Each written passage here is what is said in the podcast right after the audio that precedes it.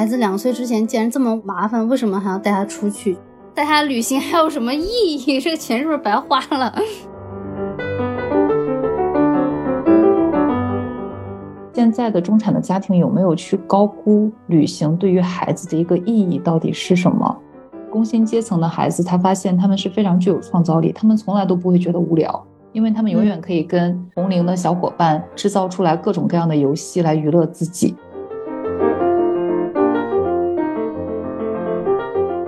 感觉小的时候真的是出一次门就跟搬家一样。我记得我那一次，我们是把一辆 SUV 整个车的后备箱全部装满了。旅游过程中间，不仅是相处的时间和强度增加了，而且要共同做的决策特别的密集。那个决策的密度，我觉得真的会很容易让人争吵。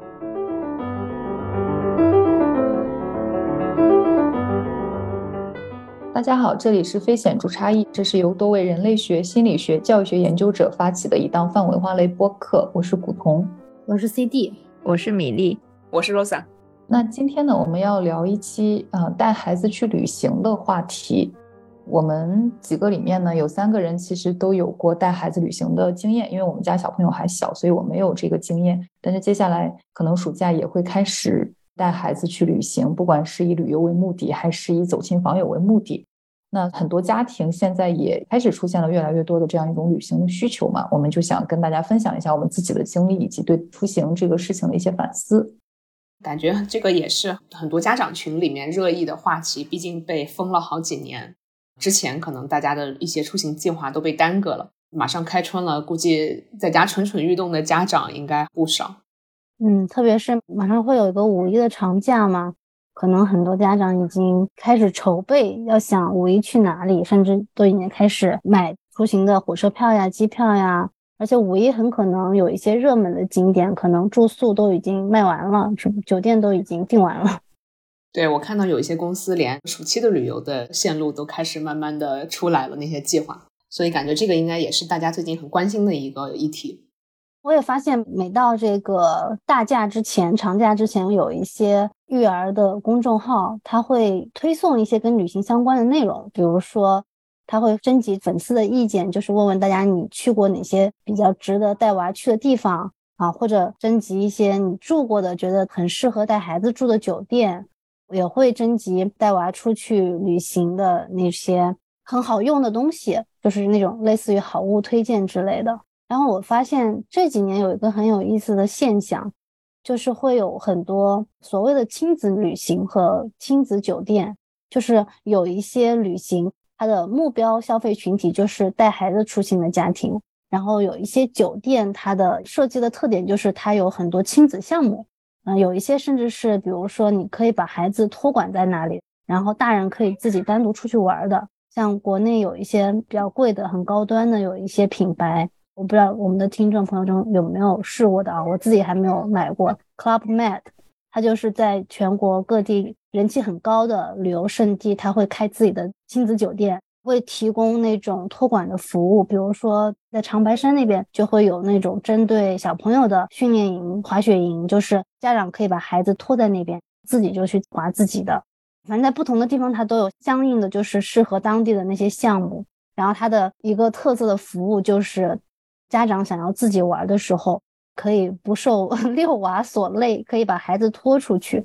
近几年来的一个趋势啊，包括嗯，很多家长在选择住宿的时候，他们也会更青睐那些所谓的亲子酒店。然后亲子酒店可能他给你的这个房间就是所谓比较有童趣的，比如说房间布置的像个水族馆一样啊，动物园一样啊，会有儿童餐啊。酒店里面会有很多那些儿童的游乐场。或者酒店周边会有一些，你可以不走出酒店就达到遛娃目的的一些项目，比如说什么小农场啊，就小朋友可以去摘摘蔬菜水果，可以喂喂小动物之类的，可以达到一个 让父母躺平，但是又能遛娃的这样的一个效果。就是似乎这类行程现在很受父母的欢迎，就是又能出门，但是又不像传统的那种旅行，你要经历很多舟车劳顿，你要去很多地方，然后要自己规划行程。现在这种就是好像很受欢迎，我不知道你们有没有尝试过这些。呃，并没有钱去尝试啊。但是就是在很多的呃搜那种旅行的 A P P 上面的时候啊，的确是会看到很多这样的推荐，就是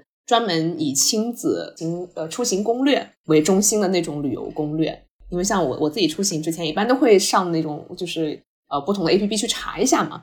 有什么推荐的？比如说啊，可能三天或者五天一个行程啊，大概可以可以什么样节奏安排？那最近也是看到越来越多的这些信息源上面会有啊，包含孩子在内的这么一个专门的栏，呃，去给大家进行推荐。然后不同的那个那种旅行机构里面也是越来越重视这一块，因为像比如说我自己的话，微信也会关注一些旅行相关的号嘛，那个上面基本上现在默认的设置都是在推送的时候会有一些内容是针对家庭出行的。所以其实可以看得出来，带孩子出去玩好像已经成为非常生活的一个常态。很多家长会觉得这个可能是一个必要的过程吧。反正总之是越来越常见了。嗯，我之前我有个朋友，他就是读了一个旅游管理的硕士，因为他自己是个幼儿园老师，他就对幼儿教育很感兴趣，然后就想把这个和他的这个专业联系起来。然后他的这个硕士的论文做的就是。亲子旅行的这种市场调研和规划，所以现在这个应该是一个特别火热的市场，而且它又跟普通的旅行会不一样。就是如果你的这个不管是旅行社也好，还是说这个目的地的这些承办这些业务的酒店也好，如果它有很多儿童友好的项目啊，或者是一些比较儿童友好的服务，就会比较能够吸引家长的钱包。我觉得。比如说小月龄的孩子可能要需要吃辅食，那你可能就很希望你住的那个酒店它能够提供一些小朋友可以吃的东西。如果孩子月龄还小，你没有办法带着他就是一直坐车呀或者步行很久的话，可能很多家长就会选择那种在酒店里面就可以解决一切的那种目的地。我也没有住过你刚才说什么 Club Med 这种。高档酒店，但是我就是孩子特别小的时候，尤其是两岁之前，就选择旅游目的地的时候，我会非常有意识的选择那些相对来说大人会比较轻松的地方，就比如说选择海滩啊，选择农场啊这种地方。然后呢，你住的地方又要离那边又比较近，因为孩子睡觉什么的非常的碎片化，可能孩子出现各种情况，时不时要回来处理一下，所以就基本上是选择这样的目的地为主。确实感觉，呃，相对来说是比较轻松一点。就是我选择这种类型的目的地，也是来自于很多过来人的这个建议，看了很多攻略，是吧？对，然后身边也有很多妈妈也是这样建议的，就是孩子两岁之前就选这两个地方就行了，别的就不要去考虑了。而且后面就是孩子稍微大一点，如果你经常要周转好几个景点啊，或者怎么样，有的时候孩子又要你抱，就会很累。尤其是孩子他呃已经断奶了，但是还没能吃正常的食物，还得吃辅食那个阶段，他们就说经常会自己带一个便携锅啊，稍微随便煮一点什么东西给孩子吃，因为没办法吃酒店啊或者外面餐厅啊饭路上饭店的那种东西，所以他们如果经常跑来跑去的话，带那么多东西他也觉得很麻烦，所以就基本上我们孩子两岁前出行的话，我们基本上是。定一个地方，然后定在那就基本上不动。让我想到网上其实有很多讨论，就是说孩子两岁之前既然这么麻烦，为什么还要带他出去？就是带他，因为我们自己想出去，带他旅行 还有什么意义？这个钱是不是白花了？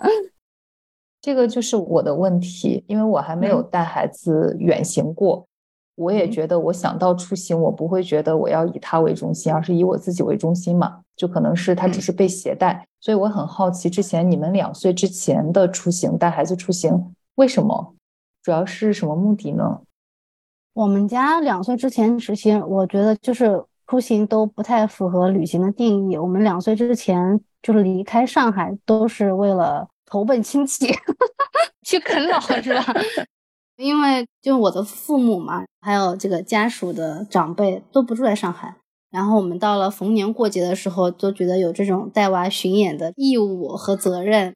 就必须要带小孩，要么就是去我父母家，要么就是去家属那边的亲戚家。一般来说，就是我们会雨露均沾，就平等的分一下这个时间。但是因为过去几年，因为我们家属的亲戚家很多在广东，然后每次要去那边的时候，那边都有疫情。所以在孩子两岁之前，我们基本上呃，到了节假日的时候，就是需要投奔 长辈的时候，就只去我爸妈家，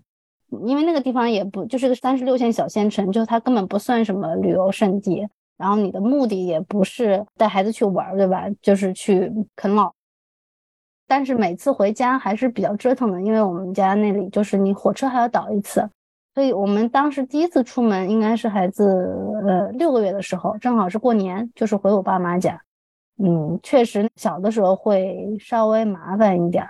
因为不是短途的，就是你一回去可能就要住个十几天、二十天，就会要带很多东西。尤其在他小时候，你可能提前要把他的尿不湿啊什么的，有些东西要提前寄回去啊，或者提前买一些东，就是他日常需要用的东西，先快递回家，以防你到时候就回家之后没得用。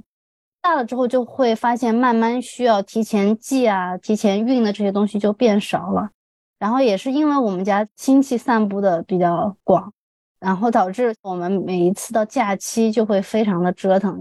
要辗转好几个地方。去年的寒假，我们就是先去了我父母家，然后住了可能十几天，然后又去了广东，啊，在广东省内部，然后又辗转了三个地方，所以我们去年的行李就非常的多，因为安徽和广东的气候完全不一样嘛。正好寒假我们又想要去广东的清远去野攀一次，野攀的话就要带很多的装备，所以我们今年的寒假一共有五包行李，就是两个箱子。三大包的东西加上一个小孩儿，就两个人就非常的就非常的痛苦，就辗转了五个不同的地方，中间既有坐火车，也有坐飞机，还有坐大巴，还有自己租车自驾，就非常的折腾，就是一点都不省事儿的那种。所以我们好像纯的就是带孩子出去玩儿，还真的是就比较少，可能就一次，在他两岁多的时候，那段时间正好疫情相对比较。缓和，然后我们就带他去了一次杭州，在那待了可能三四天，但是也是非常非常累。就是那个阶段，正好他明明自己已经会走了，死都不肯走。当时就是我觉得最痛苦的一个傍晚，就是我当时约了跟团中的一个同学一起吃饭。我们当时在西湖的一个角落里，我们吃饭的地方在西湖的另一边。那个是个周六还是周日的晚上，就是我们想打车都打不到，就是路上一辆车都没有，也没有公交车可以坐。然后我就是半拖半拉的抱着他，大概走了一个半小时。最后我们两个人都已经快崩溃了，实在走不动了。后来有一个司机看我们实在是太可怜了，就捎了我们大概一两公里。我那次就是发现，哎呀，带孩子出来太累了，而且就是那几天小孩也不好好吃饭，可能每天就吃个一顿两顿，我们也没法好好吃饭，因为他不好好吃饭，你也没办法好好吃饭，就非常非常的累。但我看你依然是死性不改，是不是？接下来你们又要去哪儿出行？就为什么感觉每次经历你的体验都是很累，但是好像也没有说好，那我们就不走。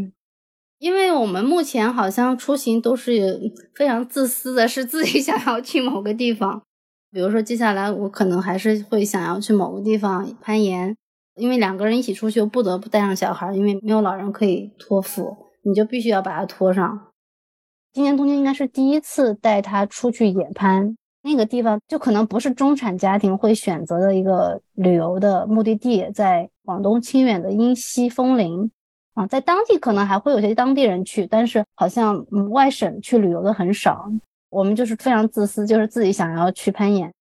也是因为有一个朋友能跟我们一起，所以才能带孩子。因为野攀的话，如果带孩子，你至少需要三个人，因为一个人在爬，一个人在下面打保护。一个人在旁边要看着小孩儿，那几天我们的行程就是 每天早上睡到快十点钟才起床，然后就带小孩去镇上随便吃个什么那种牛杂粉，把他肚子塞饱，然后就买点什么小蛋糕之类的，就开车去盐场，然后到了盐场就不管他了，反正就是有一个成人在旁边稍微看着他一点就行。那几天正好又是下雨。广东那边开学了，就他完全没有任何玩伴，他就一个人在山底下，就非常的无聊，完全没有事情干。我们也不管他，有的时候下雨了，就把他一个人丢在车里，他就经常一个人在车里，太无聊了，就自己睡着了。这一趟就是完全没有想过要为他去做什么，因为我们纯粹是自己想玩。后来从英西回到广州之后，我们觉得，哎呀，好像还是有点对不起他。作为补偿，就带他去了一天广州长隆的那个动物世界。那天就是整个人都是废掉的那种，从早上出门到下午四点钟回来，两个人在出租车上，就是小孩还精神很好，然后我们两个大人就已经感觉快死了。可能我们会在行程里稍微安排一点点专门为了他去某一个地方这个部分，但是大部分行程还是会以成人为主，只是顺便带他去个什么什么地方而已。然后我们现在大部分出行其实还是走亲戚。就不是说纯是我要去一个完全陌生的地方，嗯，就是为了玩而玩。这种目前在我们家还是比较少的。我们的节假日基本上也要就是平均的分给两边的亲戚，还要去看看老人啊什么的。那对于其他的家庭呢？像呃，之前我们有一个朋友，这个男性，我觉得他做的很好的一点是，很多的时候是他带孩子出行的。那个时候他小朋友在上幼儿园的年龄。他还会带他出国，当然，呃，他除了带着他孩子，还会把自己的妈给带上，因为哦，我还以为一拖一呢，没有没有，他会把自己的妈妈带上，再带上自己的儿子，就包括之前有一次，呃，一起旅游，他也是这样的一个组合，但是他会做大部分的攻略，所以，嗯，奶奶可能是随行去照顾一下孩子的一些吃喝，他当时就跟我非常绘声绘色的去讲。之前带孩子去泰国玩的时候，那个时候有一些非常适宜儿童去的一些地方，他觉得对小孩子很有趣。所以当时我听下来他的一个描述，我就会觉得，当时他的出行的目的可能就是带孩子出去见世面，让孩子有更丰富的这种生活的一个体验。我不知道这种在你们身边接触的家长里面多吗？你们自己会这样做吗？我觉得你不要被表象蒙蔽了，因为你如果你跟团爸交流的话，可能他呈现的也是这样一个样子。我们跟 CD 不太一样，我们基本上出去玩就是出去玩，不是去走亲访友。这个主要是跟我们在生娃之前的习惯有关系。就是在生娃之前，我跟我老公两个人就是一有时间就会两个人出去玩，我们俩都还挺爱旅行的。而且我老公是属于那种也是呃特别爱做旅行攻略，所以在生娃之前，只要我们出去玩，所有的啊从大到小的攻略啊，各种各样的酒店订酒店、订机票什么的，全部都是他来的，我就只要收拾好行李，跟着他走就行了。流下了羡慕的泪水。生完娃之后，就是感觉整个生活方式的一种巨大的改变，感觉原来的生活就离自己十万八千里。就时不时还是蠢动的，想要找回一点点啊碎片化的自我，想要去旅游的冲动。我老公是非常积极的，想要带我们出去旅游。但是头一年我还是觉得实在是非常累，因为我们又是个奶渣，又是个睡渣。虽然当时我们家那个天使阿姨还劝我说，其实六个月之前带娃出行是最轻松的，因为母乳嘛，你只要随身携带，就基本上就可以了。但是那六个月之前，因为基本上没怎么睡觉，实在是累得不行，完全不想出去。后来在我老公的怂恿之下，我们打算八个月的时候带他去长滩的，但是后来由于疫情啊取消了。我也觉得那个时候幸亏取消了，想想就非常的折腾，因为那个时候既没有断母乳，又要做辅食。我们家娃那个时候吃奶也不是特别好，我要带各种整套的吸奶的设备，想想就非常的头痛。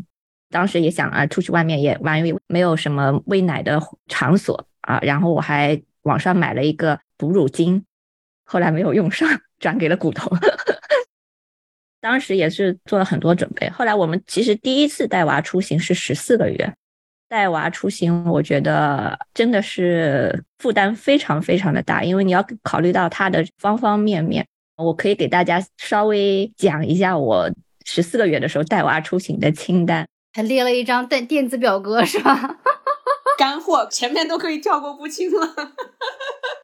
首先啊，各种各样的药要备好，对吧？以防他路途当中可能生病啊，各种退烧药呀、腹泻的什么不夜炎呀、各种外伤的什么碘伏啊、纱布啊之类的，防止他出痱子啊，还要炉甘石啊、洗鼻水啊、体温计啊。那个时候他略略有一些湿疹，还要带那个弱激素的药膏。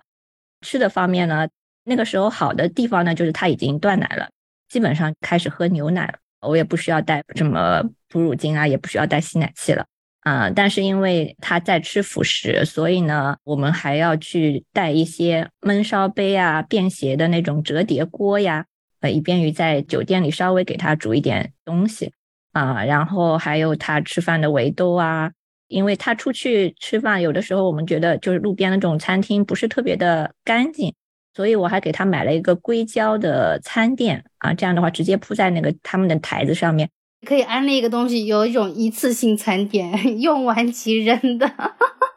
推荐就是有一次性的那个餐垫，但是当时我还是专门买了那种号称可食用硅胶制作的这种餐垫，因为当时它都是东西放在碗里啊，他用手抓的，经常抓在桌子上面，就对干净的这个需求就非常的高。还有就是我们家娃特别不好的一点就是他睡觉特别不老实，那一段时间尤其强烈。睡觉是满床滚，然后经常睡着睡着坐起来爬或者坐起来走。在家里面是有床尾的，就是还好，但是你到酒店里面就没有办法有这样的条件。我们一般都会就是提前去问酒店，他的那个床大概是多大啊？是一米五的还是一米八的？合适的话就会把家里的这个床尾拆下去。听着跟拆家已经差不多了，到那边再装起来。我们家娃又不会淋浴。酒店的那个澡盆又觉得可能不是特别干净，而且小孩子放进去容易滑倒。我们还带折叠澡盆，有一次性的那种垫子，你知道吗？啊，是吗？我不知道。对呀，好吧。还有带他平时都要涂的各种什么防晒呀、保湿乳啊、防蚊的呀、护臀膏呀。因为十四个月他安全意识也不是很强，我还带了插座的那种，把酒店里的可触摸到的那个插座都盖上，以防他碰到摸到这样子。他那段时间就每天睡觉都要啃那个小兔子的耳朵，所以必须就带着，不带的话他根本没办法睡。还要带点带一点绘本啊、玩具啊，对对对。当然推车很重要，就是孩子在外面，他因为睡觉那个时候也还相对比较碎片化，有的时候你有推车的话，就可以推着推着在外面睡一会儿，就不用老是回酒店哄睡啊或者这样子，就会好很多。然后还要带了一些折叠的小衣架。小的时候肯定是一天换几套，因为很容易弄脏，还要每天洗、每天晒，所以感觉小的时候真的是出一次门就跟搬家一样。我记得我那一次，我们是把一辆 SUV 整个车的后备箱全部装满了。后面的话，基本上到十八个月、二十二个月也都出行过一次。我会发现，随着他越大，需要带的东西就会越来越少。像最近这一次，我们寒假里出去了一次，他现在他三岁半了，基本上我们所有的全家的这个行李，就一个大箱子、一个小箱子都全部解决了。反正他两岁之后，我就再也没有列过这样的一个清单，就觉得基本上还 OK。而且我觉得特别神奇的一点就是，因为我们家老公对旅游特别的热衷，所以他都是主动策划的那个。而且在旅行的途中，他参与育儿的比例还是非常的高的，啊，尤其是现在孩子越来越大了，有的时候让我产生一种错觉，就是感觉好像出去旅行比在家带娃还轻松一些。哎呀，我有好几个丧偶式育儿家庭的老公都是这样，同款，平时在家不带娃，出门表现的特别积极，以至于会让同行的朋友产生一种错觉，就是营业时间到了是吗？对外？嗯，是的。每每年营业两次，我们家的话还好，因为我老公非常的不爱出门，所以呃，我们小的时候带孩子的呃出去的次数也比较少，然后也正好是疫情宝宝嘛。但是你们一出去就是个大的，对，你们更长途，我们都是短途。但其实我觉得跟你们相比，我们出行的压力呃反而会小一点。当然，我我们那个当时是挺吓人的。一开始我想的还比较美好，就想说可能在孩子比较小的时候，通过练习的方式，先带他去比较近的地方，比如说上海市内可以带他去崇明啊，或者是郊区先住一下练习，然后再带他去呃附近的外地长三角地方，然后再渐渐去远一点地方。但其实的，因为疫情或者是自己懒惰等各种各样的原因，我们这些练习在零的时候，就突然要带孩子回欧洲的公婆家。当时我也是心情特别的紧张，但其实现在想起来，反而还好的一个原因是，因为你知道到了那边，一是要待比较长的时间，二是到那边等于是在自己家人家里面住着嘛，所以就反而其实不需要带这么多的东西，就想着反正可以安顿几天以后再买，只需要带一开始几天的东西就可以了。我觉得这个是相对来说让我们还比较轻松的地方。而且知道过去了以后，可能可以稍微歇息一下，请呃家人帮忙看看孩子。当然去了以后，当时去了以后，全家感染了新冠，这个是后话。但其实从旅行准备的角度来说，反而其实压力没有这么大。刚才米粒讲了很多在旅行过程中间孩子照料需要的东西嘛，我们当时其实就只体会到的压力，主要是在路上那段时间，就因为路途本身比较遥远，呃，我们的难点之一主要是在汽车上的过程，因为我们家孩子晕车非常的厉害。所以其实每次出行最难的那段时间是从家里到浦东机场的这段时间。就当时第一次，我们也是毫无经验，打了一个车子，收好了行李就去了机场。然后果不其然，那个孩子吐的一整车都是。当时就没有办法，下了车赶紧加司机的微信，赶紧去给人家赔洗车费和耽误时间的费。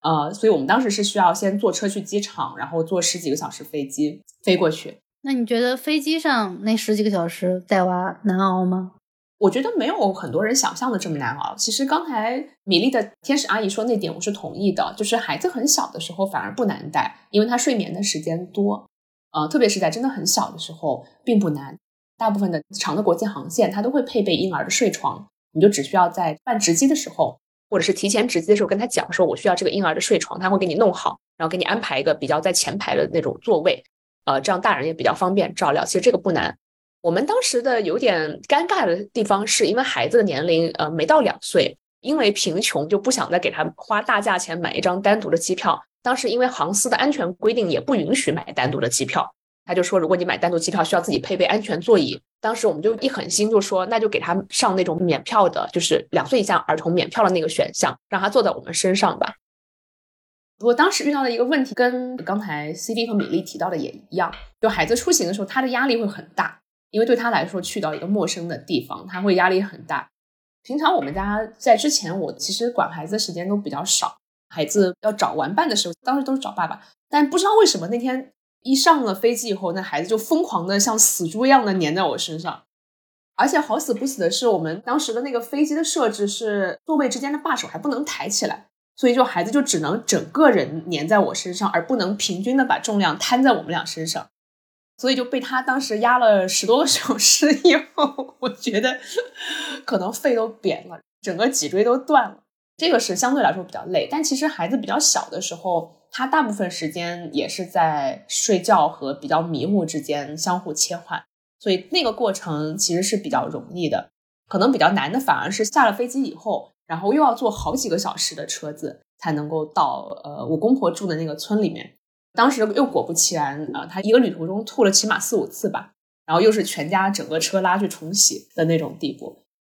所以这个是旅途上比较累的部分，以及需要出境入境这样的。然后在出入境的过程中间，这些手续相对来说比国内游可能要烦一点，就有比较多的时间，我们必须不停的在那里排队等出入境。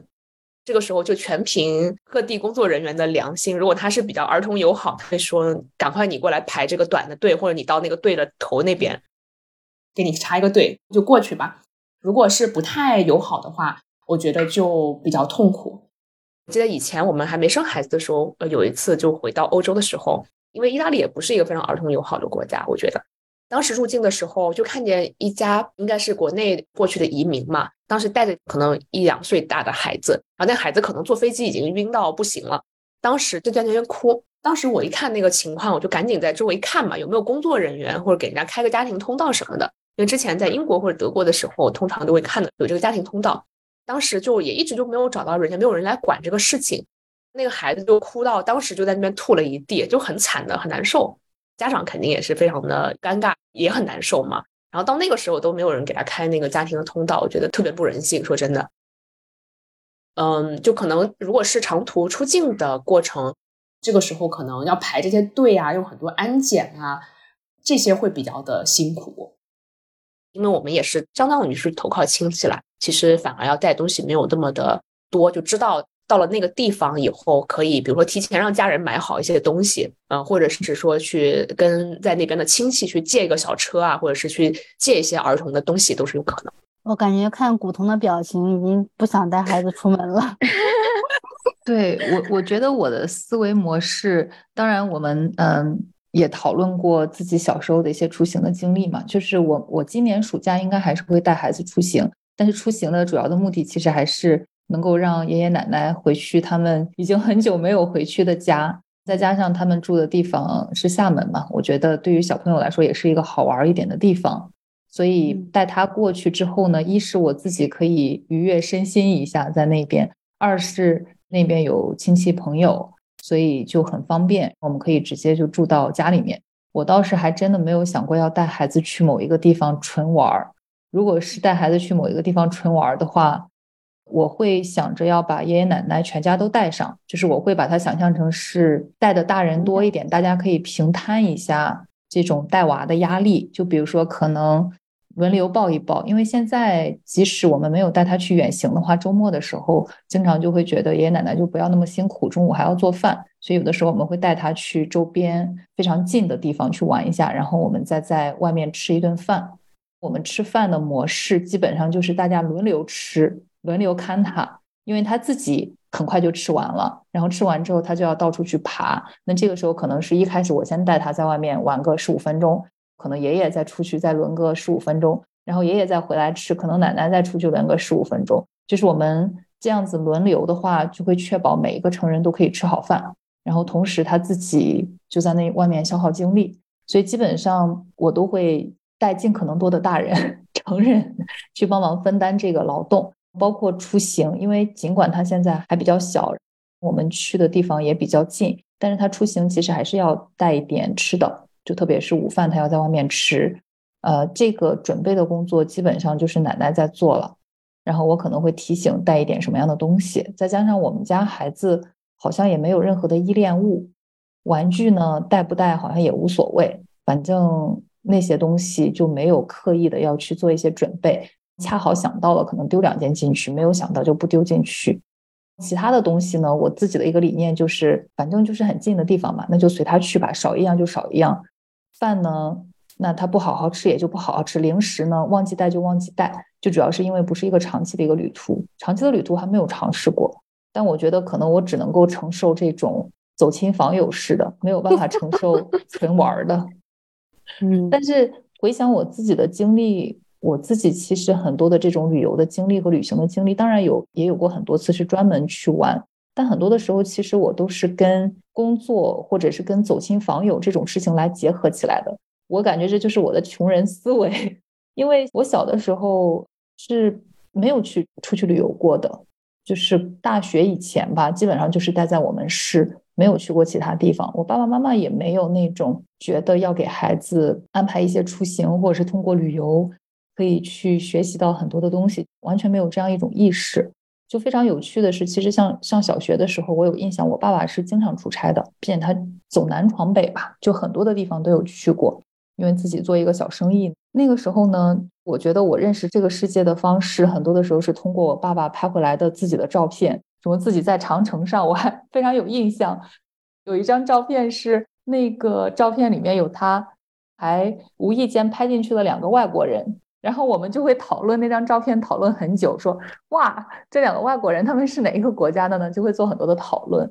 还有一次，我印象中我爸爸好像是去了海南，带回来几个椰子。那个时候因为旅途都很漫长嘛，我们吃到的椰子其实都是已经坏掉的。然后当当时我就说，为什么椰子这么难吃？就是那个椰子水，因为都是已经坏掉的。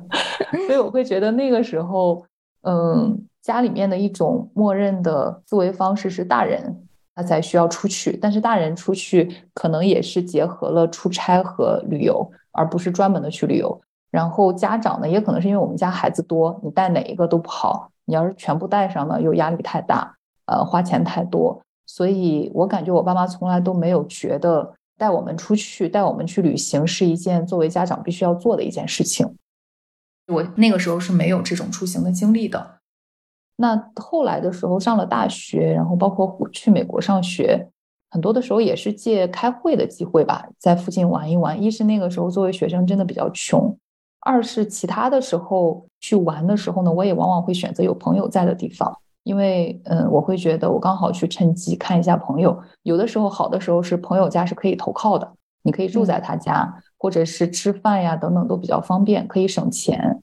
另外，哪怕是朋友家不能住的话，那可能我也会倾向于选择有朋友在的地方，因为我就会觉得，既然我去一个城市，那我见一两个朋友，其实还是蛮开心的一件事情。然后我再去玩，或者是朋友带我去玩，带不带我玩倒是都无所谓。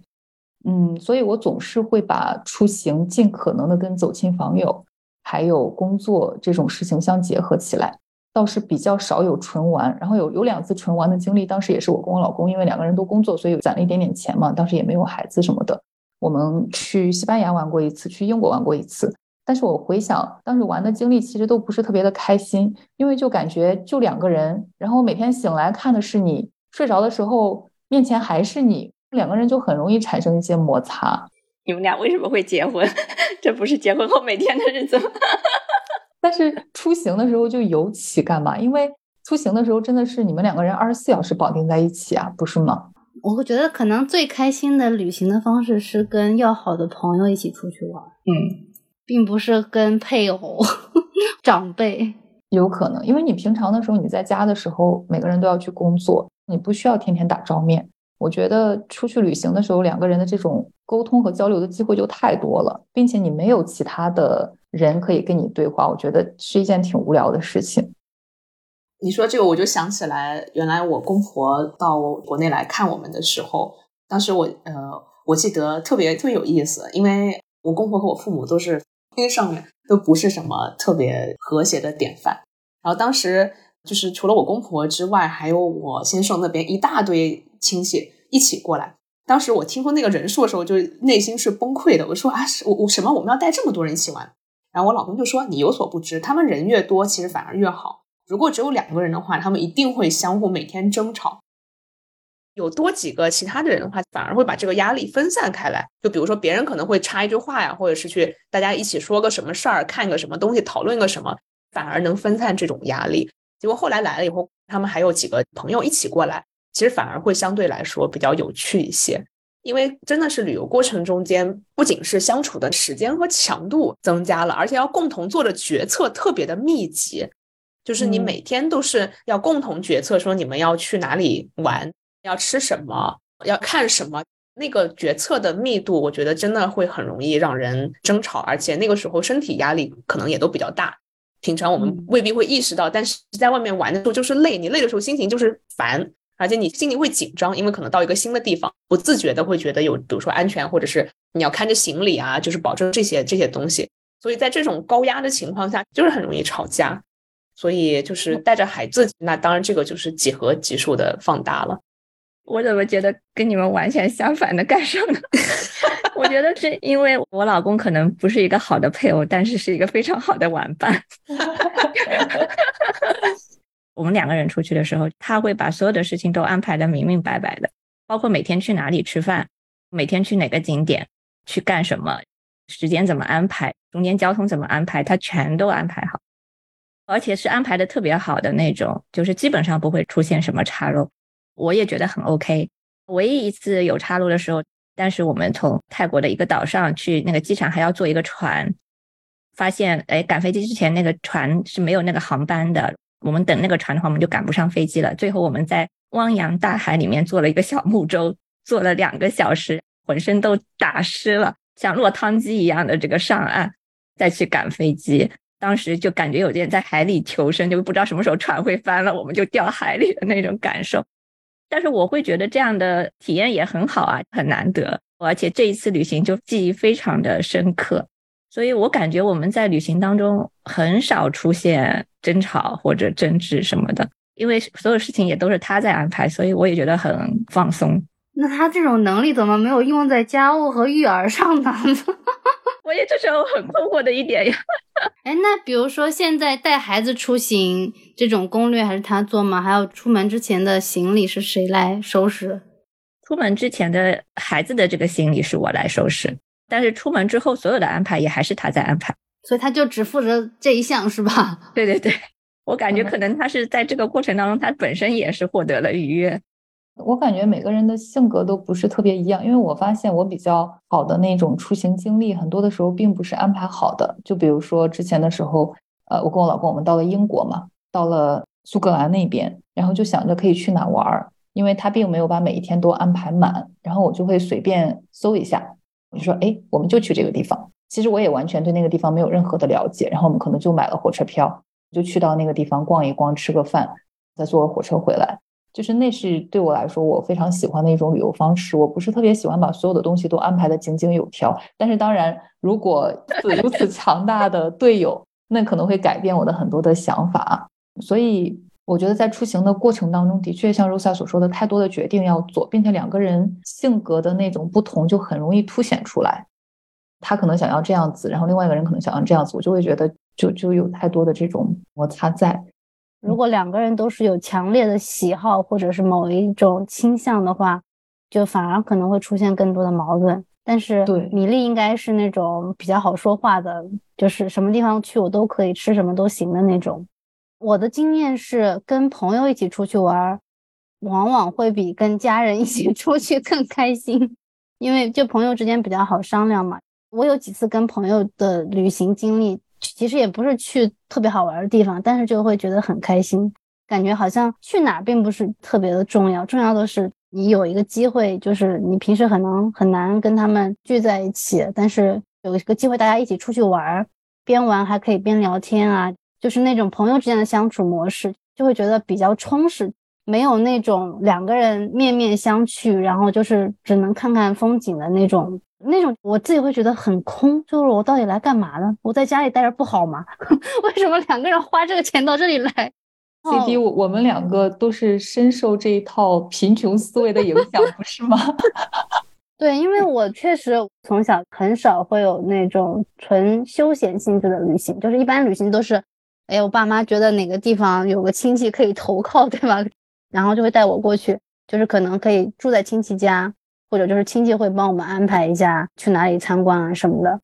嗯，感觉好像大多数的出行都是走亲访友，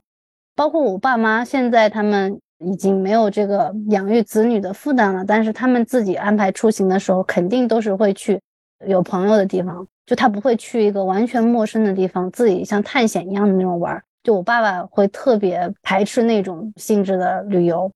我为什么说跟家人一起出行没有跟朋友一起好呢？因为我有好几次跟父母一起出游的经验，都非常的不愉快。可能是大学的时候吧，跟大二大三，就是有一年暑假，就我爸妈决定要去北京玩，因为北京有很多朋友在那。那还是我第一次去北京，好不容易到了故宫门口，然后我爸觉得逛故宫太累了，他就一屁股坐在故宫的门口，就说：“你去吧，我就在这等你。”我就只好一个人进去，就逛了一天的故宫，然后我妈就陪着我爸坐在故宫的门口。我就觉得匪夷所思，就他会觉得如果这个地方没有朋友陪他吃饭、喝酒、聊天，他就会觉得这个地方对他没有任何吸引力。后来，同样的情景又发生在了美国，就是我博士毕业的那一年。一般来说，可能在国外留学的孩子在毕业的时候，父母都会来参加毕业典礼，然后顺便旅个游什么的。当时我爸爸就非常的不想去，我妈就做了很长时间的思想工作劝他去，结果果不其然。到了美国之后，我花了很多的钱，就是帮他安排行程啊，买机票，还有住宿，可能花了一个月的时间嘛，做这些非常烧脑的认知劳动，人都快崩溃了。结果他俩，有我妈妈还好一些，然后我爸就到哪都看着，就是看美国各种不顺眼，就说这个地方有什么好玩的？哎，这个国家果然是个资本主义国家，哎，老百姓都生活在水深火热水深火热，呃，然后你看这个当地的电线杆子都是木质的。我们中国早就已经换上了水泥的电线杆子，吃饭也是很不适应。他们就会觉得，哎呀，太累了，又累又贵，为什么要花这个钱出来受这个罪？他们的观念就是在家千般好，出门就是受罪。特别是我爸爸，他就会觉得出门旅行是自己花钱找罪受，哪里都没有在家里好，除非说那个地方有他想要聚会的朋友啊，或者是亲戚。对我妈有过一次类似的经历。主要是我姑奶奶有朋友，好像是战友吧，在桂林那边。那桂林很好嘛，她的战友就邀请她过去。我姑奶奶当时也已经七八十岁了，然后我姑奶奶就邀请我妈陪她一起去，因为年龄比较大，所以有一个人陪着会比较好。我就给他们两个买了机票，让他们去桂林，同时他们又住在朋友家嘛，我觉得也非常放心。他那个朋友也安排的挺好的，他们去桂林周边去了很多地方，但是我妈好像过了一段时间就感觉到了一种空洞感和无聊感。就非常想要回家，并且呢，据说我姑奶奶的战友的儿子和儿媳妇跟我爸妈的年龄是差不多的，嗯，他们的生活方式就是每天都在外面玩，去各种地方玩。我妈当时还评论说：“这玩心也太大了”，就是一种负面的那样一种评价。但是其实我看到的是两套对于旅游和出行完全不一样的态度，然后两个可能生活经历和阶层完全不一样的人的一种非常不一样的生活方式的一种体现。就甚至他觉得人天天在外面玩儿，其实是一件不好的事情，这是一个不好的品质，就是不务正业、游手好闲，是不是？对对，其实别人也是退休了，然后有这样一个经济能力去玩嘛。但是，呃，不知道为什么他心里面就会觉得这玩心也太大了，好像就反映在这个人身上，这个人的品质不是特别的以家庭为中心。我们也经常被我们老家的亲戚批评，就是。反正我们俩可能在我们老家亲戚那边风评不是很好，也是经常说这两人就知道出去玩这样子。但是我觉得很有意思的一个，就是回到刚才 C D 讲了一点啊，就好像这种出行如果是以走亲访友为目的，道德上就似乎比纯玩要高一层。那实际上你去想的话，他花的钱和精力其实是差不多的，对吗？那其实这边就跟刚才古潼说的一样，感觉是两种完全不一样的，包括对人和什么是理想的人。什么是所谓好的素质的一种想象嘛？是一个比较以人际关系，然后和社会的网络为重视的一个目的，还是说以探索自我或者是探索外部世界为目的的这么样一个取向？我觉得这个还是还是很有意思的。因为其实走亲访友，说老实话，我个人觉得会花钱和花精力更多，因为你还得总得给他带一些东西，就是你也得请吃饭啊，或者是什么，还要去 social 啊，其实也花的精力也不少的。然后一样你不能工作。所以我觉得这个更多是一种价值取向，就是出行的目的是什么？等于说，作为一个个体和这个外部世界的这个关系是什么？是看这个世界它的内容是一种，比如说带学习或带探索或者带征服，然后被消费的一个对象，还是说这个我我们出去主要是为了这个社会连接？我觉得归根结底上，它其实还是一种特权，就是你需要有一定的时间，上班族你能请得出来假。你能有财力去支付旅行的这些支出，我觉得可能时间是最重要的，就是你能够请假，因为你可以想象很多，比如说在农村自己呃种庄稼的，然后家里养了很多鸡鸭鹅的这种，比如像我外公外婆这种，他不可能出去，他出去的话，家里的一屋子后院的什么庄稼呀，他养的这些鸡鸭鹅呀，就都没了，就他没有人管。还有就是。我们这两代人，就是我们可能还是成长在自由主义、个人主义的这种思潮下，你会给旅行赋予很多个人的意义、个人的价值，你追求的那些东西。但是对于在我们的父辈或者祖辈那一代，他觉得走亲访友可能是一种相互连接的方式。就是我们可能会觉得，如果你去一个地方去投靠亲戚和朋友，会给人家造成负担，对吧？人家还要专门花时间来陪你，然后要给你解决住宿啊。找吃饭的地方陪你去玩，我们可能觉得那样会很麻烦，就是宁可自己去解决所有的这种问题。但是我觉得我爸妈或者说他们那一代人，他和他的那些朋友，他们好像很享受这种方式，就他很喜欢出去的时候去找朋友。如果你到了那个地方，你没有去找那个朋友的话，人家还会怪你不找他，觉得这代表关系不够亲，对吧？对方如果来你这边的话，你也相应的要尽地主之谊，这好像有点像燕云翔的写的那种礼物的关系，就是他就是要相互交互的，是一种礼尚往来的方式。但是可能旅行对于我们这一代的人人的意义就是去探险，就是去探索一些未知的东西，去体验一些不一样的，不管是美食也好呀，还是。风土人情也好，你就是想要个人去享受这个，你并不会把它看作是一种社交方式。当然，好几年前其实也开始流行一种旅游的方式，就是你和不认识的人一起组团出去玩，然后在旅途当中你可能会认识很多朋友之类的。但是那种还是会跟祖辈的这种出行性质会很不一样。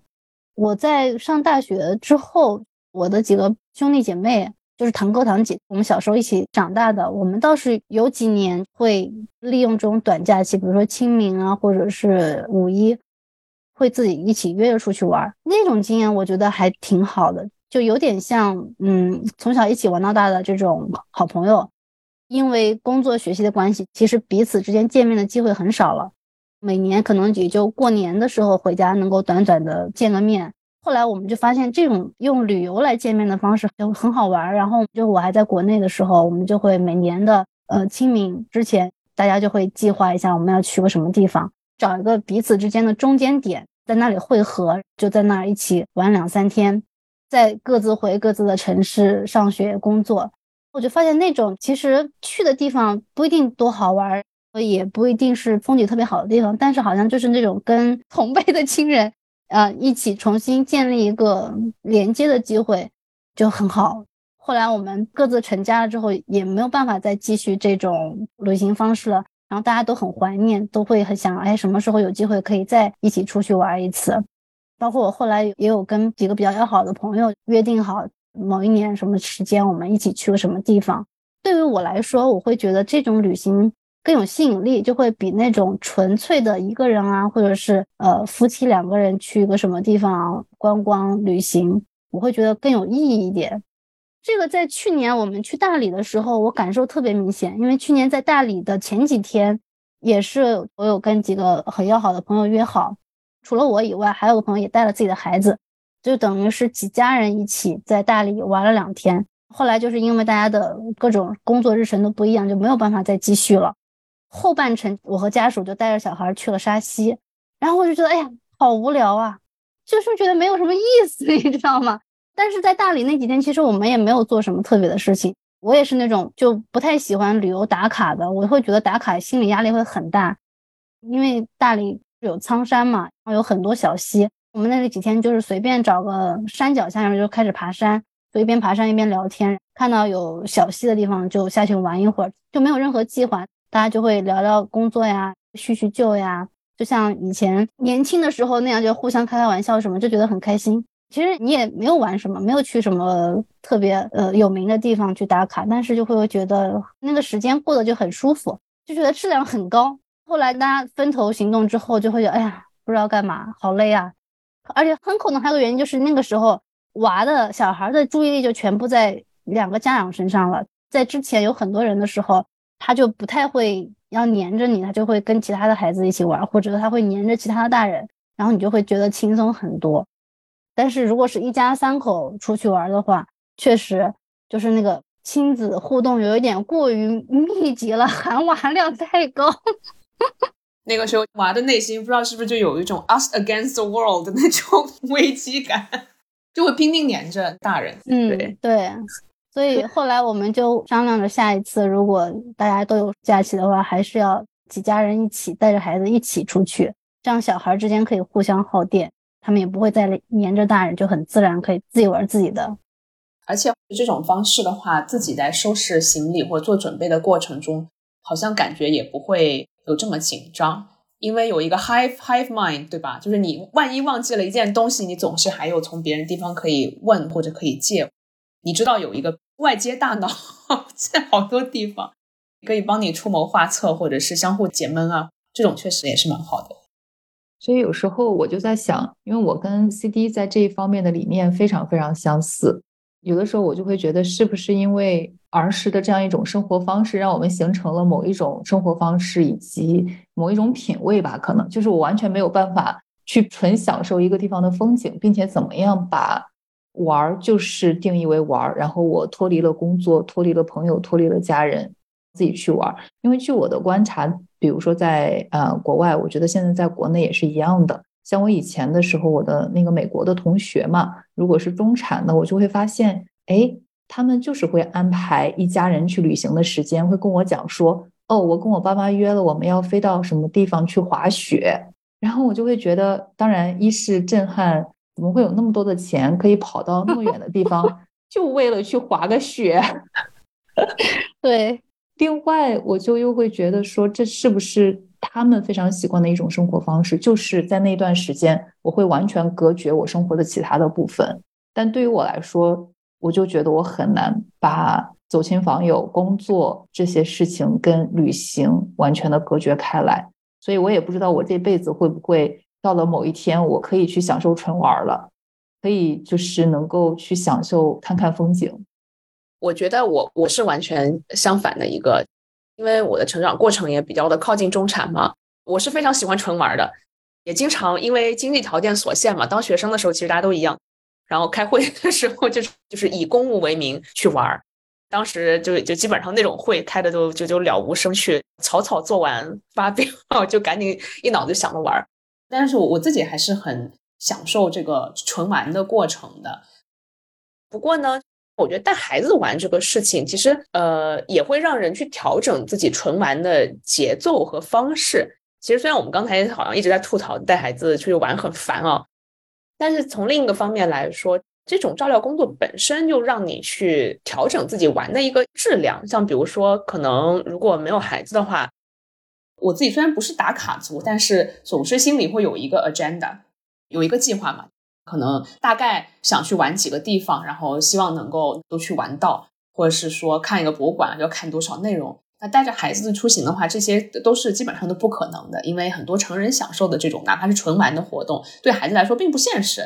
比如说你看一个美术馆，我们大人可以看两个小时，或者看博物馆啊，看着很有意思。但对孩子来说，这个里面就并不友好嘛。我记得我们最近带孩子去新加坡参观国立博物馆的时候，那个博物馆其实它设计的非常好，它里面那个光线调的很暗，也很凉快。我们大人就特别舒适，觉得在里面可以看几个小时啊。对孩子来说，那个里面又很黑，他就很不喜欢。对他来说也没什么看头那些历史。但是就是带孩子玩的过程中间，肯定是自己要放弃很多自己喜欢的一些项目啊。但是因为要带着他，所以也反而会在一些其他自己没享受过的项目上面花很多时间，找到乐趣吗？就比如说可以在海滩待很久啊。嗯，海滩可能是我觉得最 boring 的地方之一。呃，或者是去动物园那种，你自己未必看的时候，可能大人看着走马观花，但小孩看的时候，因为他的那个注意点就很奇怪，会看到一些我们看不到的东西啊。我觉得那个时候。也是挺好玩的，你就看着他的兴趣所在是怎么样的，发现孩子一些意想不到的东西啊。比如说这次我们去海滩，其实我自己也是有一些私心的 agenda，因为我本人比较喜欢水，所以一直希望让孩子接触这个元素。但去了以后，就是孩子确实非常的喜欢，他就一直吵着要到海里去玩，就是给他接触到不同的东西，然后好像我自己也能够。多花一点时间，用比较慢的节奏，从不同的视角看一些东西啊，我觉得这个是还挺有意思的一个过程。现在很多家长他会觉得，嗯，我带孩子去旅行的话，这个旅行的地方肯定是就像你说的，体验不同的方式，但是往往可能大家选择的确实它本身就是风景胜地的这些地方，所以就是你去的那个地方定义了这一趟旅程是个旅行，但是比如说。我可能会很难想象，会不会有家长愿意带孩子去真正的农村，就是没有任何那种中产喜欢的那些元素的农村。因为现在有很多所谓的农村啊，其实根本不是真正的农村，只是说在那些地方你可以延续中产的那些审美，包括在一个嗯山里开了一间民宿，然后民宿里面还提供啊手磨咖啡、手手冲咖啡，对不对？但是可能真正的农村并不是这样子的，真实的农村是很脏的。很荒凉的，然后也没有什么风景可言的。如果你的目的地是这一类地方，你们还会觉得这是旅行吗？或者就说旅行的话，你真的就是只会选择那些风景名胜的那些目的地？其实这个的，我觉得倒不会。但首先，我必须得承认，肯定是有一些基本的条件我需要去去考虑。比如说，如果带了孩子的话，肯定是不会去那种我们大人抖抖活活那种危险的地方。就比如说。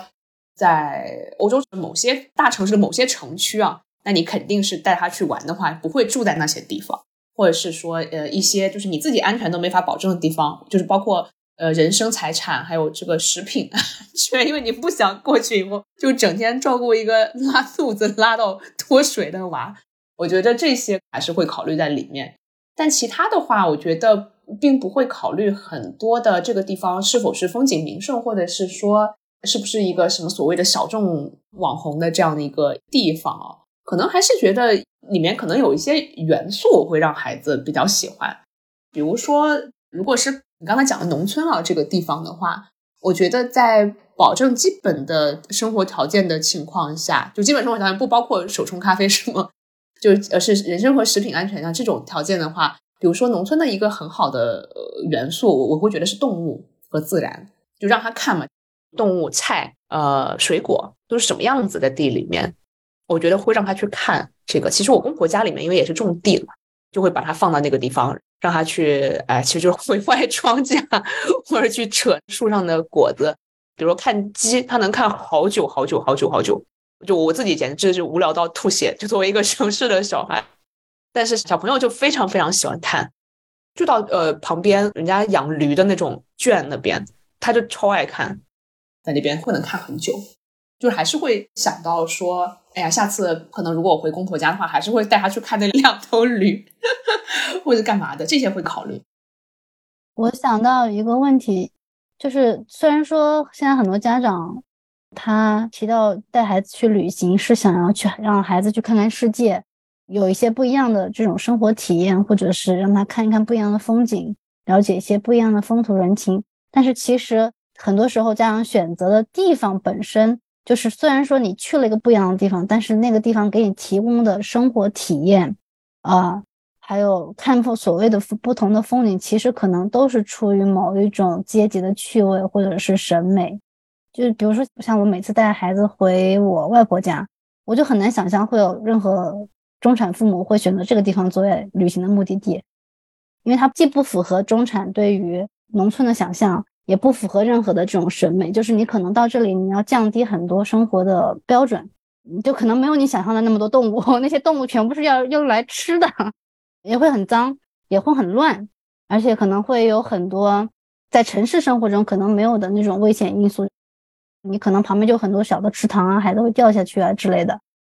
我就觉得现在家长其实，在策划出行的时候，可能还是追求的是一些比较符合自己审美的，还有比较符合自己生活方式的一种出行方式。我为什么会这么说呢？是因为我们最近不是带孩子去了一次英西嘛？因为那个地方其实它不算是一个很好的旅行的目的地。但是我就发现，小朋友在那边他见到了很多在这种城市生活里见不到的东西，有一些电器可能是我们在上海的家里都没有的，比如说我们上海的家里就没有电风扇，他在那边看到了电风扇，还看到了很多可能城市生活很少用的一些家用的那种，对我来说可能是很常见，比如说水井啊，打水的那些东西，可能很多从小在城市长大的孩子都没有见过这些东西。然后他就会很好奇这是干嘛的，当地还有很多那种祠堂，就是当地人为了祭祀用的，他也会很好奇这个是做什么的，真的是距离他的生活很远。但是我觉得这种方式也挺好，包括当时我们在攀岩的时候，那个岩壁下面，因为当地是一个好像是一个盛产牛肉的地方，到处都会有牛。那块岩壁下面，因为那个地方比较平整嘛，就会有牛过来吃草，会有小牛跑过来就找东西吃。老牛就会跟着它，它就会很近，就是你很难在城市生活中看到这种动物跟人这种方式的相处。我们看动物可能就是去动物园，然后你跟动物之间也是相隔的。对他来说，这个经历就很奇妙，就他平时没有经历过这种人跟动物之间也是互不打扰的这种方式，就是牛牛干他的，然后人 要做人的事情。包括在那种地方，其实他不适合孩子，因为没有任何玩具。因为他太无聊了，他就不得不想办法自己娱乐自己。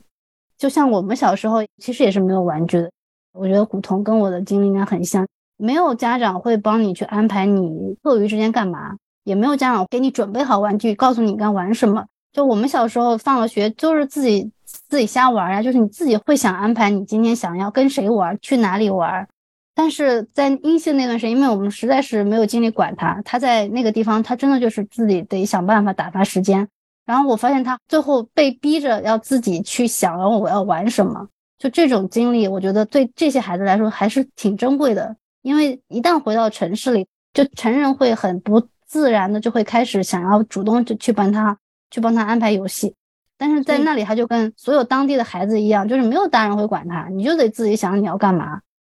在这里，我特别想插一句哈，作为农村出身的人，刚才 CD 讲的那些经验，对我来说都是日常生活。我觉得旅行对我来说，要么就是为放松，要么就是为了获得不一样的体验和经验。啊，对我来说，去农村就等于回老家，不是旅行。当然，对那些对农村没有什么体验的人来说，其实如果能够去农村走一走的话，也是丰富他的经验的一个方式。那我跟我老公都是到大学之后就是自己开始有能力赚点小钱之后开始穷游的。刚开始也是一百两百就在附近这样玩一玩。那个时候我就是不太想去周边的这种农村，因为就感觉跟我在家有什么区别。但是我老公有点不一样，因为他从小出生在大城市嘛，然后他去周围的农村，他就会感觉很新奇。他自己也曾经花了一个月的时间，沿着某条高速公路沿途啊走各种小县城，也会跟我分享他路途上看到的东西。可能那些他的见闻对我来说并不稀奇，但是对他来说，其实也是给他拓展他的经验的一种方式。另外一个我特别想补充一下的，也是作为一个多年的旅行爱好者，分享一下我的这个感受和体验哈。刚才 C D 说，就是当两个人带娃的旅行的时候，就觉得很无聊；但是跟朋友在一起出游，就感觉有意义很多。对我来说，好像呃，我也很享受跟朋友们一起出游。但是我觉得两个人旅游，还有一个人旅游的时候，我也非常的享受。因为对我来说，我感觉旅游的最大意义在于说，跟你的日常的生活有一个短暂的脱离。那这种脱离可以让你某种程度上从一些日常的琐事还有压力当中，能够稍微的缓解和解脱出来。但同时，它又是短暂的，因为你知道，你还是会去回归的。啊，所以你不会觉得忙啊、不安全啊，或者怎么样？你你心里还是啊有那个度顶在，但同时你又是可以稍微这么放松一下的。然后我觉得这个是我感觉旅游对我比较大的意义。有的时候我也会自己一个人出去旅行，有的时候就在陌生的街头走一走，有的时候比如说在住的地方啊旁边就找一个可能也不知名的这个小山头爬一爬，然后看看风景。放放空，看到路上有个人在卖东西啊，或者看到有个人路过，然后有的时候想象一下他可能会有什么样的故事等等，嗯，这些感觉对我来说都是非常放松的，可能跟我的内向型的性格 也有关系。我也喜欢跟朋友在一起，但是我是在独处当中来获取能量的，所以有的时候我还蛮愿意独处的。当然，这个点在生娃之后就基本上没有了这样的体验啊，因为生娃娃之后几乎没有了独处的时间，所以我倒是生娃之后，我倒是反而比较喜欢多个家庭出行啊，这样的话，孩子跟孩子之间可以互相耗电啊，为我争取或者赢取一些独处的时间。有的时候我自己也在反思，就是现在的中产的家庭有没有去高估旅行对于孩子的一个意义到底是什么？我自己目前能够设想到的旅行，其实都是结合了其他的目的，而不是专门是带孩子去旅行。另外，我自己会觉得，像你刚才说的，孩子他能够怎么样更多的去了解他所到的这个新的环境。嗯，很多的时候，我觉得环境本身它会提供很多你意想不到的一些元素，哪怕你所去的这个环境离你非常非常的近。我可以举个例子，就上周末的时候呢。我们带小朋友还有家里人，就主要是为了出去吃一顿。然后我们在轮流看娃的过程当中，反正娃就到处爬。后面的时候，我就发现他对一个那个门帘儿非常的感兴趣，因为平常的时候家里面也没有那种门帘儿，是在那种商场里面可能你会看到的那种透明的门帘儿。呃，他爬爬爬爬爬到那边，然后他就开始很感兴趣，就在那边一直一直一直玩。我就会觉得，其实这也是一个非常稀松平常的。一种生活经验，这个生活经验就在他的身边，就是可能是不需要我把他带到多远的一个地方，然后把它专门放置在一个空间，他才能够有的一种独特的一种体验。嗯嗯，反正我我自己的可能在养娃上的一个观念，我觉得很受到我小时候的影响的，就是就是穷养是吧？对对对，我觉得我没有办法完全以孩子为中心，或者是在策划出行的时候。完全考虑到这一趟旅行的教育意义在哪儿？我觉得教育意义对我来说是一个附属的东西。我首先想到的是，能不能够让我走亲访友一下，能不能让我去达成一个什么样的目的？因为我自己的一个想法是，我觉得孩子他到了任何的地方，他都会发现有趣的东西，他都会找到 能够去娱乐一下他的东西，哪怕就是一个门帘儿。像平常的时候，哪怕就是带他去一趟超市，去超市其实也是因为我们需要买东西，然后有的时候我们需要去洗车，然后也把他给带上，或者是觉得他在家里面太聒噪了，然后刚好我们要开车出去办个事儿，就把他给带上。所以，我我们现在很多的时候带娃就是离开家，很多的时候是服务于 我们要完成的一个目的。但是我会发现，这样子帮他带出去之后呢，他自己总是会找到一些事情来做，我不用刻意的去预料到或者是安排好他到达了那个地方，他可以做一些什么。嗯，所以，我我是觉得这是我自己小时候的成长经历对我现在的一个影响。当然，我也没有办法完全像我爸妈那样的一种养育方式，就是完全是以成人的生活来安排孩子的生活。但是我我会觉得，其实那样一种养育方式有很多可以借鉴的一个地方，就让我自己轻松了很多。我不需要总是脑子里面去想着这个东西对于孩子的意义是什么。我可能会首先想的是，这个东西对于我们整个家庭的意义是什么？对于每个人的意义是什么？我不想因为孩子而牺牲到家里面其他人，就这个事情对于其他人的一个意义到底是什么？就是说，这个孩子的成长，其实他是需要去融入整个家庭的生活的，对，而不是说整个家庭以儿童为中心。或者是说以你想象的孩子的需求为中心去重新组织自己的这种生活方式，对。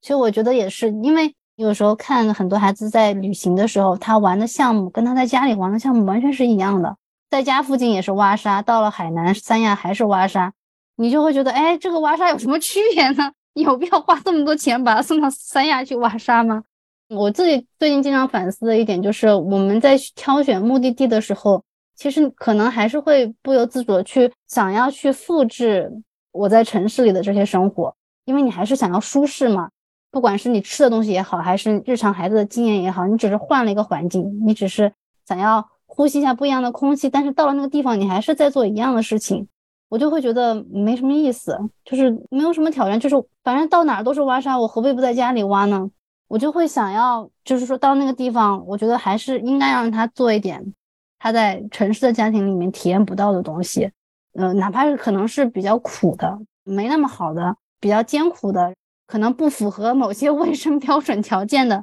但我觉得对他们来说是有意义的。不行，说到这里，我必须要反驳一下了哈。换个地方挖沙对孩子是没意义，但是对大人有意义啊。这个蹲在操场边看娃挖沙，跟看着碧海蓝天的心境，我这个是完全不一样的呀。不过我还是同意你们说的。我觉得旅行其实就是为了大人，呃，你喜欢或者你你想要放松，没有必要纠结对孩子的意义。嗯，很多时候其实带孩子是因为不得不带，因为你不带就没有人带，然后你又想又喜欢去旅行，又想去旅行放松。当然，当你有了孩子之后，你为了带着孩子的同时，大人依旧是放松的情况下啊，所以其实也是限制了很多旅行的方向啊，旅行的选择。比如说没娃前旅行，对我来说是有很多样的选择的。你可以随意的去走一些地方，然后你可能碰到某个惊喜的地方，你就停下来。你可能在那里就待很久，也可以灵活调整后面的行程，也可以啊，就是可能在最后一刻就是飞奔着这个上火车等等，或者你可以去徒步啊，或者去一些看上去可能不是那么熟悉和安全的地方，但是你觉得也是一种探险。你可以自己做足功课，自己可以去保护自己。但是有了娃之后，可能很多时候想一想孩子的安全，以及想一想带着孩子当中由于各种变化带来的各种的劳累啊，你有可能就放弃了。所以有娃之后，确实我觉得我们家的旅行基本上还是往舒适的方向去的。不过等孩子再稍微大一些了，可能就又会有不一样的考虑吧。对，刚才讲到的民宿。我就会觉得民宿是中产对于农村的一种想象，而其实民宿复制的还是城市的一种生活方式。我自己有的时候会去爬山，因为山脚下有时候会有一些村子嘛，我就发现令我自己非常好奇的是，我走在那些村子的小巷子里面，我是很很爱 偷看别人家的 东西，是吧？我就很像一个好事之徒一样，然后路过别人一家，我就会说，嗯，这个大门跟那个大门不一样，或者是别人的大门开着，我就会。瞅进去看一眼，我就会觉得那种东西能够带给我的是一种非常非常不一样的跟城市的一种生活体验，可能同时也是让我可以不断的去比较一下我的小时候在农村的那种生活经历，会觉得哎，这个地方的农村跟那个地方的农村不一样，这个地方的农村跟我小时候的农村不一样，所以我可能觉得就是现在养孩子的过程中，我才会逐渐的去意识到我的童年经历对我的一些影响。就那个时候，我反而现在想象我小时候的经历，我就会觉得有太多非常好的一些元素。我希望，尽管是在现在比较密集型的这种育儿方式的这种生活方式之下吧，我还是会希望能够去把之前的一些元素给融入进来，也让我自己的思想上，我觉得减轻了很多的压力，就是因为我不需要时时刻刻去考虑孩子的需要。就像你说的，我会更多的考虑到他也需要去符合或者是去适应我们那种生活的节奏。我也非常相信，就是孩子的能力是在任何的一个环境下，他都能够去找到对他来说有趣的事情。那今天讨论了很多的旅行，在听到一开始你们带娃旅行的时候，我觉得真的是一件非常压力山大的事情。听到那些安排呀，然后路上的一些经历，我都会觉得是一种。认知劳动和体力劳动 超级负荷的一个地方，但是我很开心的是，后面的时候我们去反思了这样一个事情，包括我们几个人其实都有非常不一样的童年的经历，还有现在养娃的一些观念，我觉得好像反而碰撞出了一些非常不一样的观念和想法，可能也把旅行这个事情从一个不同的视角来去做了一些讨论吧。嗯，对。自从攀岩以后，我可能策划出行，很多时候就是想着那个地方我要去个什么什么地方野攀，然后把孩子带过去，他就要适应这种野攀社区的这种生活，就是可能每天就只能吃个两顿饭，就是吃完早饭就要出发了，然后要在岩壁下待一整天。嗯，不过好在攀岩的地方一般风景都还不错，一般都是有山有水的地方，然后小朋友就可以自己在下面自娱自乐，大人就做大人的事情。可能有时候他会也想要稍微爬一爬，然后我们就帮他借个小朋友的安全带，然后让他摸索一下。但是就是这背后我的一个比较自私的想法，就是希望他能够适应这种生活，并且能够融入进来。就是在他长大之后，他可能也会对攀岩感兴趣，或者说他能够适应这种在山野里面的生活。嗯，我们上次去大理的时候，因为我就不太想去那些网红打卡的地方，但我就很喜欢爬山嘛。也很喜欢大理的那些小溪，然后我们就每天在山上走。我后来算了一下，我们可能走的最长的一天，可能大人跟孩子一起走了有十公里。那个时候他还才刚刚满三岁，就想想孩子确实挺厉害的，能跟你一起坚持走那么久。有的时候他实在走不动了，我们就给他买一杯什么饮料，就骗骗他继续坚持走下去，他也能走下去。然后他一路也可以不断的发现自己感兴趣的、想玩的东西。就这种旅行方式，我会觉得对我来说是比较轻松的。就是一方面又能满足我自己的这种需求，一方面孩子好像在这个过程中他也可以找到自己的乐趣。就是你不会觉得有很重的这个负担，我要给他安排个什么活动，让他有个什么收获。我们就是漫无目的的乱走，但是好像还蛮愉快的。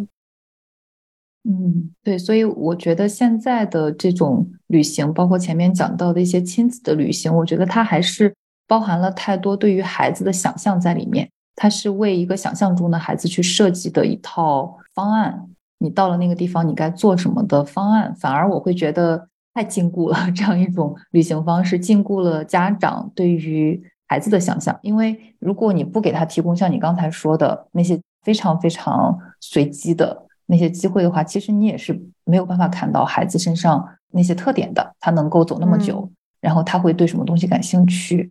所以我会觉得旅行嘛，那就还是大家都轻松一些，不要有那么多的规划呀、计划呀。那说不定最后反而你会找到一种适合你们自己家庭的独特的一种旅行方式，而不是常规的每一个人都都去采用的一种旅行方式。所以我是觉得旅行跟其他其实所有的爱好都是一样的，有人喜欢，有人不喜欢。那如果你是一个喜欢旅行的人，那么你想去就去，啊，也不要因为孩子而禁锢住自己。你喜欢什么风格的旅行或者什么类型的旅行，你就去什么样的风格、什么样的类型的旅行。如果你不是一个喜欢旅行的人，那么你也没有必要说为了所谓的孩子的教育意义而硬去。一个方面是我觉得。孩子在附近所获得的一些新经验，其实未必比你把孩子送到另外一个地方，他获得的经验要来的少。另外一个，我觉得很有可能哈，随着未来的 VR 或者 AI 技术的这个发展，我觉得可以让孩子实现，可能在家里面他就可以有身临其境的旅游的这种真实感，他也可以获得很丰富的经验。好，那我们今天的这期节目就暂时聊到这里，